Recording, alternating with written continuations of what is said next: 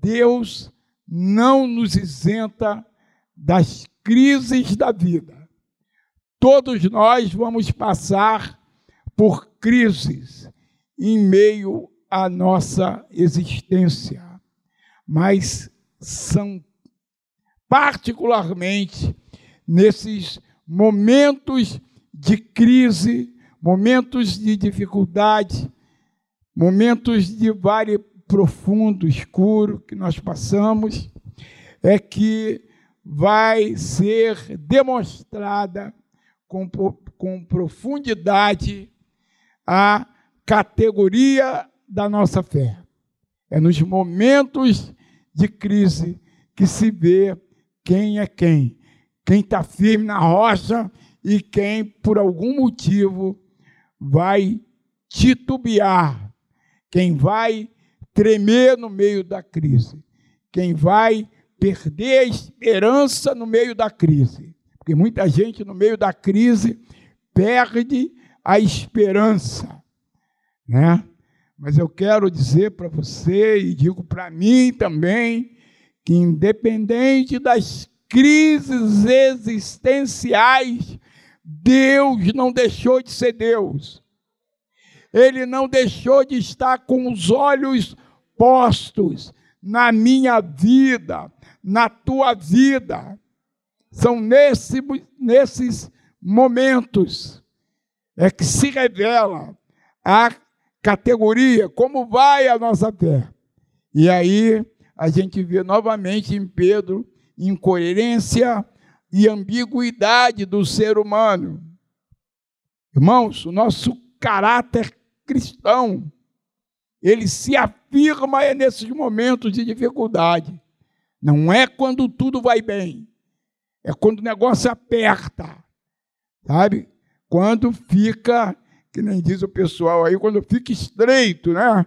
Quando fica estreito, é que se vê quem é quem.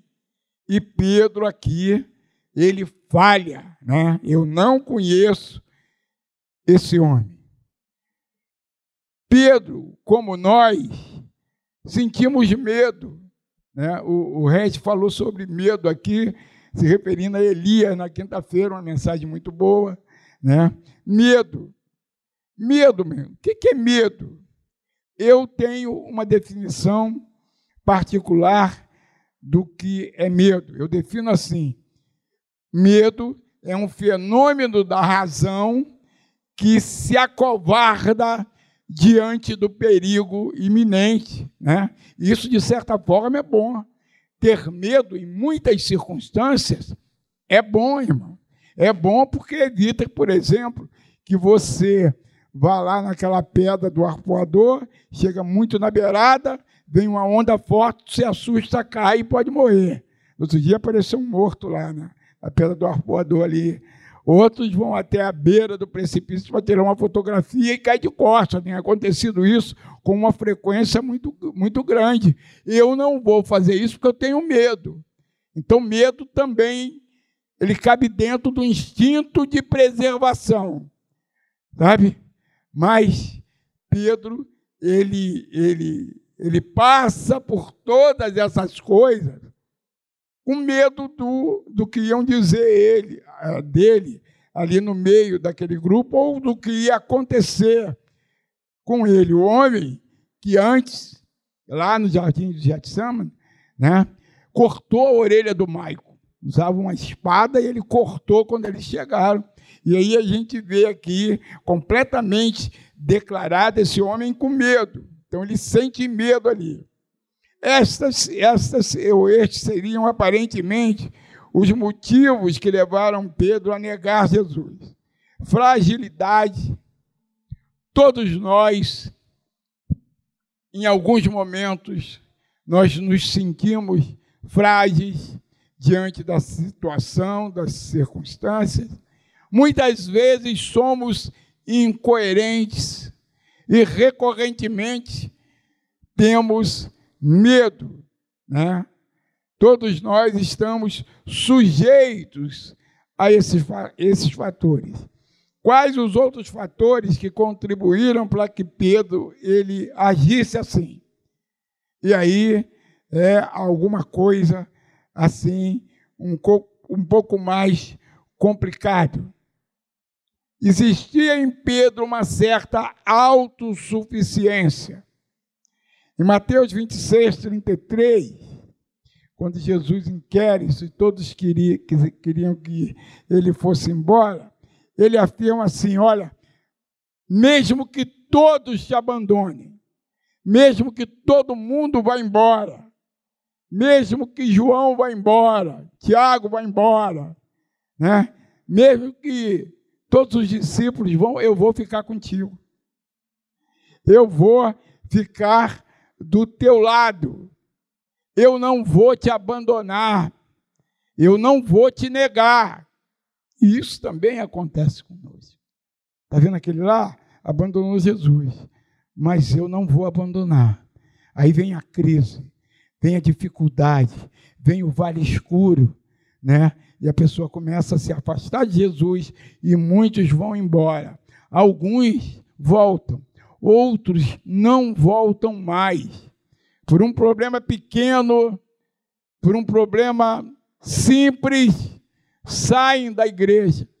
Vou embora, vou procurar outra igreja. Aí chega lá na outra igreja, não consegue se adequar àquele estilo, começa a olhar para um lado, para o outro, começa a ver defeito. Isso acontece com muita frequência, acontece aqui também.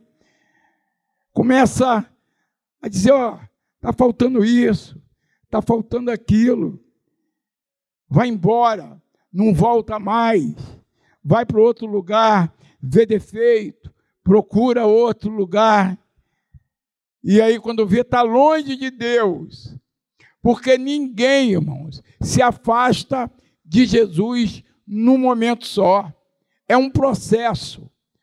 O afastamento de Deus é um processo. Com Pedro, começou quando ele começou a seguir Jesus de longe. Então, prendendo, o levaram e meteram em casa do sumo sacerdote. E Pedro seguia-o de longe. Ele começou a seguir Jesus de longe. Cadê aquele que disse, que disse, Olha, mesmo que te prendam, eu vou contigo. Mesmo que te matem, eu vou contigo até a morte. Né? Ele começa a seguir Jesus de longe. O processo é esse nos nossos dias. Quando as pessoas começam a ver defeito em tudo, começam a seguir Jesus de longe, sabe? Esquecem as coisas boas. Eu tenho orientação assim. Temos defeito? Temos sim. E a gente reconhece, até porque nós somos humanos. Nós somos humanos. A gente não vai acertar tudo. A gente até procura acertar. Mas nós não vamos acertar todas. A gente não vai sempre fazer um gol. Muitas vezes a bola vai passar por fora da, do arco lá. A gente não vai acertar todas, mas a gente tem coisas boas também. Vamos olhar, vamos focar, vamos ter o nosso foco nas coisas boas que acontecem, nas coisas boas que estão acontecendo. Sabe, um culto de adolescentes com 134 pessoas, no meio de uma pandemia, é algo para a gente glorificar o nome do Senhor porque a gente vê nisso os nossos adolescentes envolvidos. E quando eles se envolvem com as coisas da igreja, as coisas do mundo, não consegue atingi-los com facilidade. O pai, a mãe devem incentivar os seus jovens, os seus adolescentes a estarem na igreja, porque isso é extremamente, sabe, bom, extremamente gostoso a gente ver o nosso filho, o nosso neto envolvidos com as coisas de Deus. Então vamos focar, irmãos, vamos colocar o nosso foco naquilo que é bom, naquilo que é ruim, e às vezes tem. Vamos virar os nossos olhos para o, o, o, o outro lado. Finalmente, chega o ápice da queda e ele nega a Jesus pela terceira vez. Narrando a trajetória da, da, da queda de Pedro, tem algumas outras coisas que a gente queria comentar. O processo que leva Pedro a negar Jesus pode fazer a mesma coisa conosco. Né? Ou seja, negarmos também a Jesus, o excluindo da nossa vida. Como a atitude de Pedro afetou a sua vida. Primeiro, ele perdeu a sua perspectiva de futuro. Depois, ele sente vergonha, a autoestima dele vai lá embaixo. E saindo Pedro para fora, chorou amargamente. Eu me coloco no lugar de Pedro e eu posso sentir a amargura do coração de Pedro, relembrando toda a sua trajetória com Jesus, as revelações que vieram diretamente do Espírito Santo acerca de Jesus, e de repente ele se vê negando a Jesus. A Bíblia diz que ele chorava amargamente. As palavras de Jesus não saíram, não saíam de sua boca.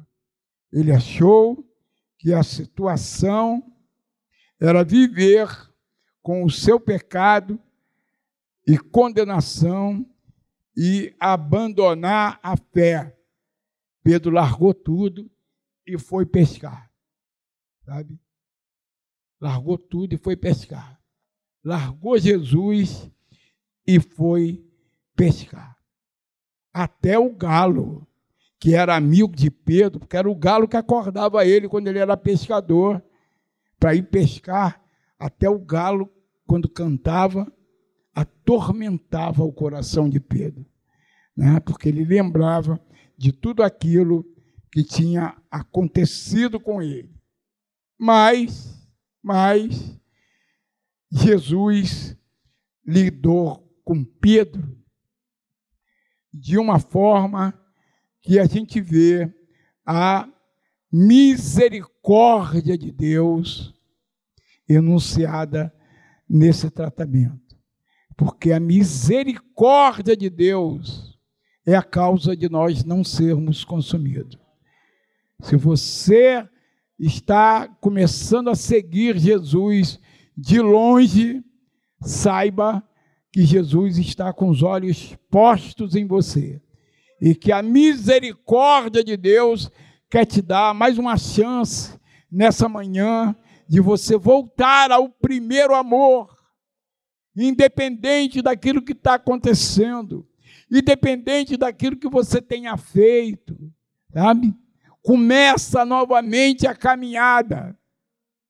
Pedro achou que não tinha mais jeito, que não tinha mais solução para a sua vida.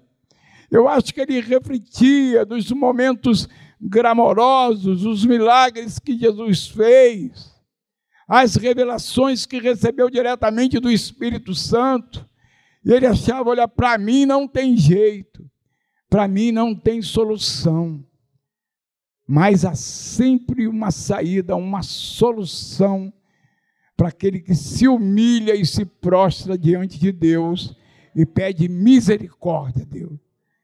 Deus está com os olhos postos em você.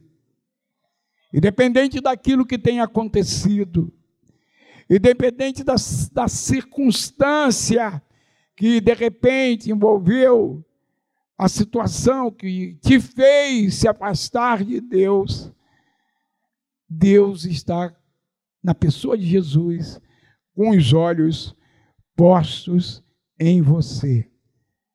Porque Deus está disposto sempre a nos dar uma segunda chance, a nos dar uma terceira chance.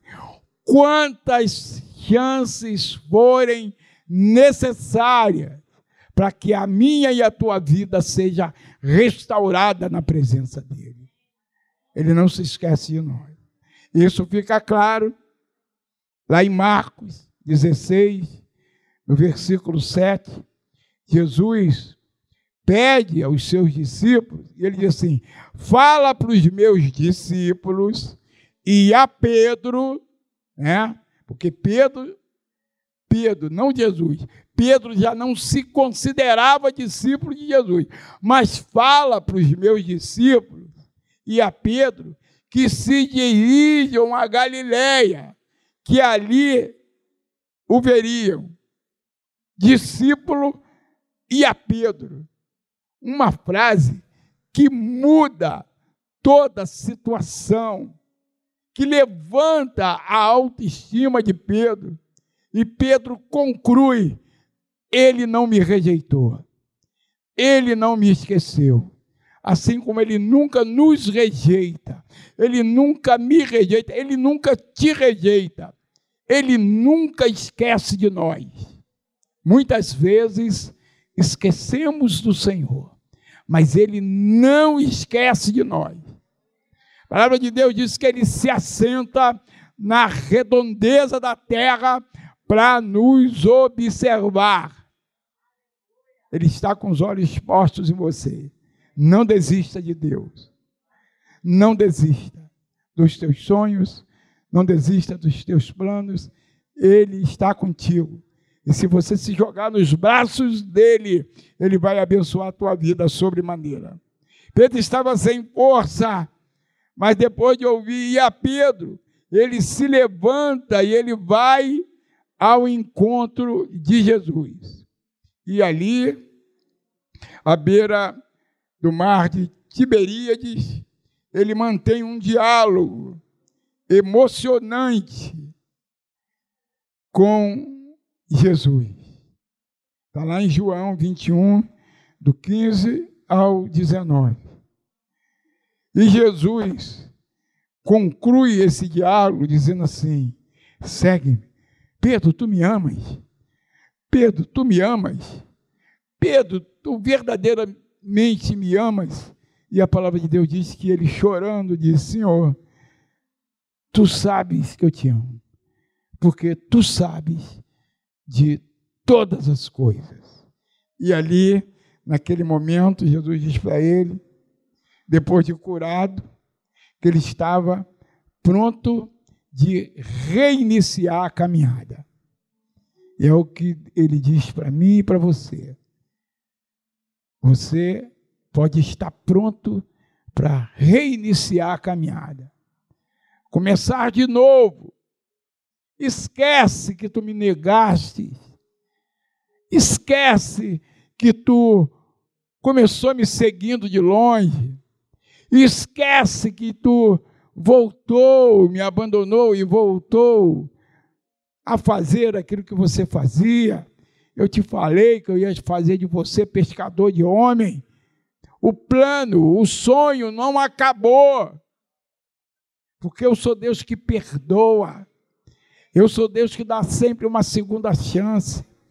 Eu quero reiniciar com você uma nova caminhada.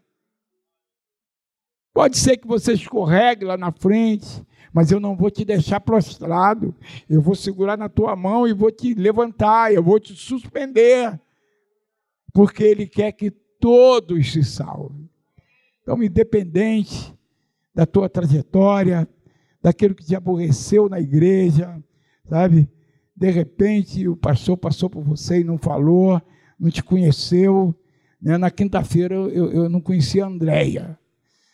Andréia mudou o penteado e, ela, e eu estava sentado ali, cheguei cedo. Aí eu, quem é essa moça? Que eu não conheço. Era Andréia. Pode acontecer. Né? O irmão de máscara fala comigo, eu não sei quem é. E eu tenho uma dificuldade, eu tenho aqui de identificar as pessoas assim, em princípio, mas não fica triste por isso. Eu posso não ter te reconhecido em algum momento, mas Deus vai te reconhecer sempre. E é isso que importa, irmão. É isso que importa. Deus sabe quem somos, nos conhece pelo nome, conhece os nossos problemas, as nossas dificuldades, Ele sabe da nossa carência, Ele sabe da nossa fragilidade e Ele está sempre pronto a nos ajudar, a nos levantar, a nos perdoar, a reiniciar uma caminhada nova. Quantas vezes for preciso. Deus vai estar sempre pronto a começar conosco, a começar comigo, começar com você uma nova história. Sabe? Então não desista, não fique triste. E aí, esse mesmo Pedro, medroso, de repente, depois de cheio do Espírito Santo, ele prega um sermão e três mil se convertem, né? Três mil, já pensou, irmão? Que sermão poderoso daquele homem medroso. Ele encara o sumo sacerdote, ele encara os, os profissionais da fé daquela época. E vocês mataram Jesus, o Jesus que vocês mataram. Sabe? Porque Deus começou com ele uma nova caminhada. E Ele quer começar contigo, começar comigo, diante de qualquer circunstância, Ele está pronto para começar de novo essa nova caminhada com Jesus. Muitas vezes pecamos, omitimos que somos de Jesus, mas quando nós nos arrependemos, e nos colocamos diante dele, ele está pronto a nos perdoar. Senhor, tu sabes de todas as coisas. E chorou Pedro. Que a gente possa chorar diante de Deus pelas nossas falhas, mas que isso não nos faça desistir. Que Deus abençoe a sua vida nessa manhã.